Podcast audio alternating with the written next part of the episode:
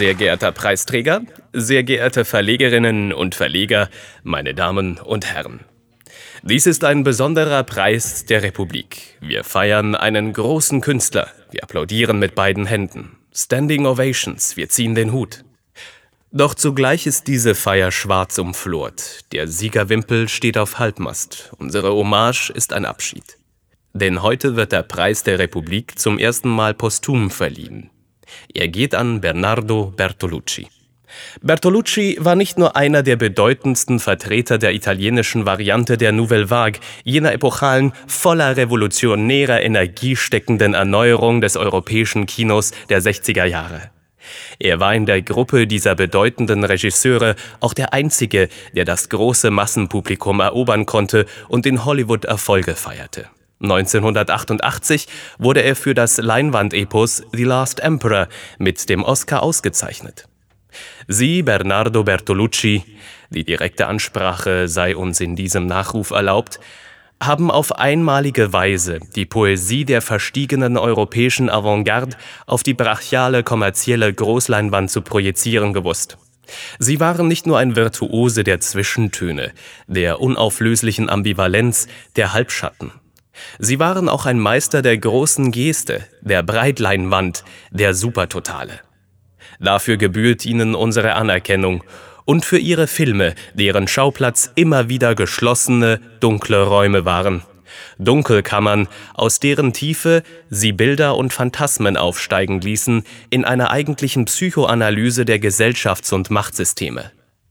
Eine solche Dunkelkammer war auch die leergeräumte Wohnung in Ultimo Tango a Parigi, der letzte Tango in Paris, ihrem wohl immer noch berühmtesten Film, dessen skandalumwitterte Sexszenen zwischen dem alternden Marlon Brando und der blutjungen Maria Schneider den Bertolucci-Mythos quasi begründeten und ihnen schließlich auch den Sprung nach Hollywood ermöglichten. Die bekannteste Szene des Films, inzwischen wahrscheinlich das einzige, was viele Leute überhaupt mit dem Namen Bertolucci verbinden, ist bekanntlich eine anale Vergewaltigung, bei der Brando als Gleitmittel Butter verwendet. Der Verlauf ihrer Karriere sagt vielleicht genauso viel aus über Sexualität und Macht wie das Gesamtwerk ihrer Filme, die ständig um das Thema kreisen. Und ja, nachdem sie 2013 in einem Gespräch eingeräumt hatten, dass sie und Brando sich die Sache mit der Butter am Morgen vor dem Dreh ausgedacht und Maria Schneider damit absichtlich überrumpelt hätten, damit ihr Schock echt sei und nicht gespielt wirke, war zu Recht die Hölle los. Allerdings auch, weil ihre Aussagen falsch verstanden wurden. Es gab auf dem Set vom letzten Tango nach Aussage aller Beteiligten keinen wirklich vollzogenen Sex, alles war gespielt. Es gab keine Penetration. Und auch die Vergewaltigungsszene als solche war keine Überraschung für Maria Schneider, sie stand im Drehbuch. Das einzige vorher nicht abgesprochene war die Butter. Das ist in einer so delikaten Situation wie bei dem Dreh einer Sexszene immer noch ein Macht- und Vertrauensmissbrauch. Es ließ uns ehrlich gesagt bei der Preisvergabe zögern.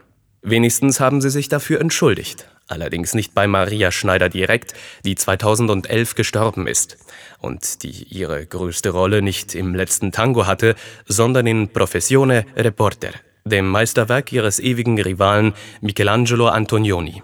Um Sexualität und Revolution kreiste schon ihr erster eigenständiger Film Vor der Revolution, eine melancholische Milieustudie über die italienische Bourgeoisie, deren Held sich zwar zum Marxismus bekennt und in einer inzestuösen Amour fou mit seiner Tante aus den bürgerlichen Zwängen ausbrechen will, der dann aber doch der Gefangene seiner sozialen Konditionierung bleibt, die Revolution, die er doch sehnlichst erwartet, auf sich beruhen lässt und eine Tochter aus gutem Hause heiratet. Es ist viel von ihren eigenen Widersprüchen eingegangen in den Film. Auch sie als bürgerlicher Literatensohn und ehemaliger Regieassistent von Pasolini waren bekennender Marxist und kannten wohl die Ambivalenz des revolutionären Begehrens. Aber es gibt das Kino. Wir sind nicht nur die Gefangenen unserer Phantasmen, wir haben auch die Kraft der Imagination. Vielleicht ließe sich auf diesen Begriff ihr künstlerisches Ethos bringen. Und dem Kino als Quell der Revolution haben sie ein großartiges Denkmal gesetzt mit The Dreamers, der Geschichte von drei Teenagern in Paris im Frühling 1968. Die Protagonisten schließen sich wieder einmal in einer großen abgedunkelten Wohnung ein. Sie haben Sex übers Kreuz und vor allem, sie gehen ins Kino. Und unvermittelt geht die Perspektive auf und das Schattentheater der erotischen Verstrickungen schlägt um in Straßenschlachten. 68 war, gemäß der Formulierung des Filmhistorikers Antoine de Bac, der historische Augenblick, als die Kinoleidenschaft die Straße erobert hat. Es war, wie es die aktuelle Ausstellung über 68 im Landesmuseum vorführt, ein Aufstand der Imagination. Diese Einsicht gehört auch zu ihrer Legacy. Sie, Bernardo Bertolucci, haben wie kein anderer die Abgründe der revolutionären Leidenschaft ausgelotet, mit feinem Sinn und großer Geste. Dem Ethos dieses Begehrens sind sie treu geblieben. Deshalb wird ihnen hiermit der Preis der Republik überreicht, und sei es posthum. Heute, mehr denn je, ist die Macht der Fantasie ein Vermächtnis, an dem wir festhalten.